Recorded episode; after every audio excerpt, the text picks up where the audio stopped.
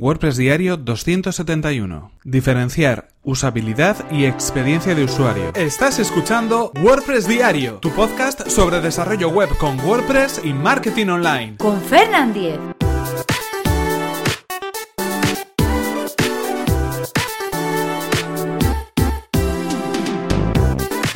Hola, ¿qué tal? Comenzamos con un nuevo episodio de WordPress Diario, donde hoy vamos a hablar acerca de las diferencias entre usabilidad y experiencia de usuario. ¿Y por qué lo vamos a hacer? Porque durante toda esta semana vamos a hablar precisamente de eso. Vamos a hablar sobre usabilidad y vamos a hablar sobre experiencia de usuario. ¿Qué es lo que podemos hacer en nuestras páginas web para que sean más usables, para que sean mucho mejor para nuestros usuarios, para que se pueda encontrar la información fácilmente? ¿Y qué es lo que podemos hacer también para mejorar la experiencia de usuario de los visitantes? Para, de alguna manera, cuando terminen de visitar nuestros sitios web, que mejoremos esa experiencia, ese reflejo o ese pozo que queda después de ver nuestro sitio web y, bueno, pues hacer lo, que tengan que hacer en nuestra página web, hacer una compra, contactar con nosotros o simplemente consultar información.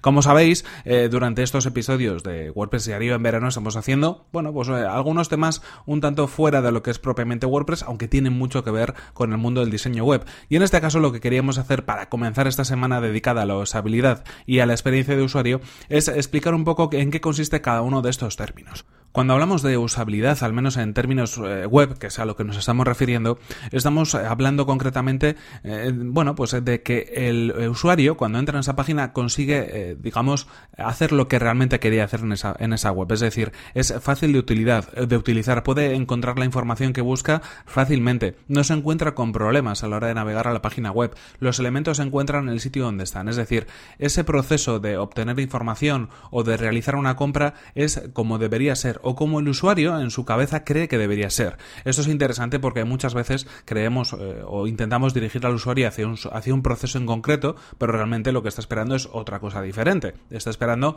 que en la siguiente pantalla aparezca otra información o que al pinchar en un montón determinado surja eh, determinado efecto o llevemos eh, al usuario a cualquier otra página en concreto, ¿no? Así que es interesante tener eh, sobre todo el, tema de la usabilidad eh, analizándolo o viéndolo desde el punto de vista del usuario que es al final el objetivo principal de todas estas técnicas o de todos estos comportamientos que estamos eh, bueno en este caso analizando en cuanto a usabilidad. En este caso hablamos de cosas bueno pues como puede ser que una página cargue de una manera rápida no eso sería algo interesante para el usuario eso sería facilitarle las cosas al usuario. También hablamos por ejemplo pues de que haya cierta cohesión o coherencia en los enlaces no si entramos en la página eh, de empresa, de quiénes somos, la información que nos esperamos encontrar es información sobre esa empresa. Lo mismo que pasa con la, página de contacto. Ahí tendríamos que introducir los datos de contacto que esperamos que nuestro usuario eh, obtenga cuando va a visitar esa página. Estamos en este caso hablando de usabilidad. Pero si hablamos de experiencia de usuario,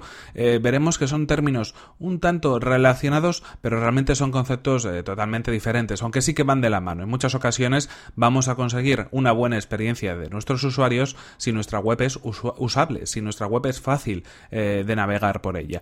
En este caso, cuando hablamos de experiencia de usuario, realmente nos estamos refiriendo a que cuando sucede todo el proceso de navegación a través de una web o de una acción dentro de una página en concreto, esa experiencia es satisfactoria para el usuario. Es decir, todo el proceso, todo el viaje ha sido correcto, todos los elementos han sido correctos. Aquí en este caso incluso podríamos añadir como elementos adicionales a esa experiencia, pues eh, temas relacionados con el diseño, con los colores, con las tipografías, temas relacionados con cómo están dispuestos los elementos, pero digamos que eh, de alguna manera la usabilidad se sitúa en el mismo momento en el que eh, el usuario está interactuando con la página web, está intentando acceder o hacer algún tipo de acción en la página web y la experiencia de usuario es en el análisis posterior después de haber realizado todas esas, todas esas acciones en la página web. Así que bueno, eso también a nivel de, la línea del tiempo podría ser una diferencia. ¿Qué factores podemos, y en este caso hablando sobre, sobre, sobre web, podemos encontrarnos para definir un poco la usabilidad? Bueno, algunos los hemos comentado. En este caso, como decimos, hablando de usabilidad,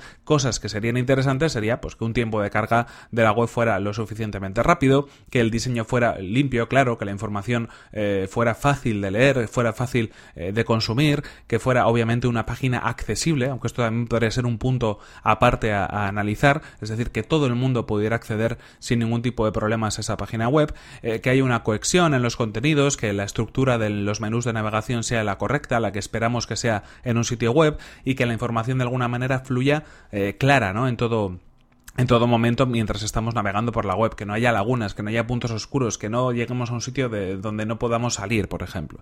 Y cuando hablamos también de web en este sentido, de experiencia de usuario, hay algunos elementos también que van a influir en que esa experiencia de usuario sea eh, la que esperamos que sea. Uno de los primeros eh, sería la usabilidad, es decir, una web usable, una web donde encontramos la información fácilmente, va a ser una web que nos va a ofrecer una buena experiencia de usuario. Lo mismo si es útil, si nos da la información que buscamos, si nos transmite de alguna manera eh, confianza o una sensación de decir, bueno, este es el sitio en el cual eh, he llegado y es el sitio que esperaba encontrarme. También, de algún modo, pues que toda la información sea fácil de obtener, que toda la información esté clara, que esté organizada, que de alguna manera, pues si por ejemplo estamos hablando de tiendas online, también hay una cierta confianza en ese sentido en cuanto pues eh, a ofrecer seguridad a los usuarios de la página web, que de algún modo cuando entramos en la web digamos, este resultado es el que nos vale, ¿no?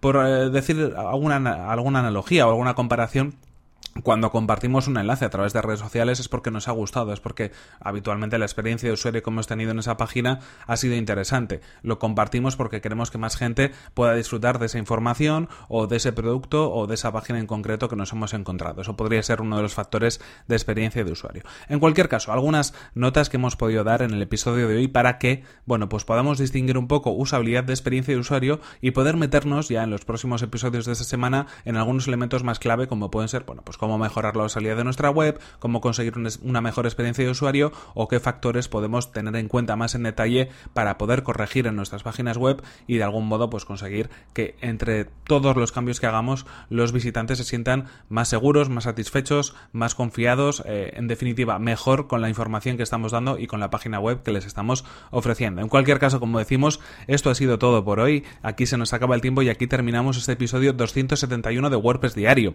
No sin antes Recordaros que este episodio ha sido patrocinado por Web Empresa, servicio de alojamiento web especializado en WordPress. En Web Empresa disponen de servidores optimizados para que nuestro sitio web cargue a la mayor velocidad actualizan sus reglas de seguridad especiales para WordPress a diario y además si tú tienes tu web en otro proveedor no hay ningún problema puesto que el traslado del hosting es gratuito y sin cortes en el servicio. Así que si queréis conocer más sobre el servicio de hosting de Web Empresa, que además recomendamos desde aquí, tenéis toda la información en webempresa.com barra Fernan, así podrán saber que vais de mi parte y podréis conseguir un 20% de descuento en sus servicios. Y en cualquier caso recordad que si queréis poneros en contacto conmigo, lo podéis hacer a través de mi correo electrónico fernan.fernan.com.es o desde mi cuenta de Twitter que es arroba fernan. Nos vemos en el siguiente episodio que será mañana mismo. Hasta la próxima.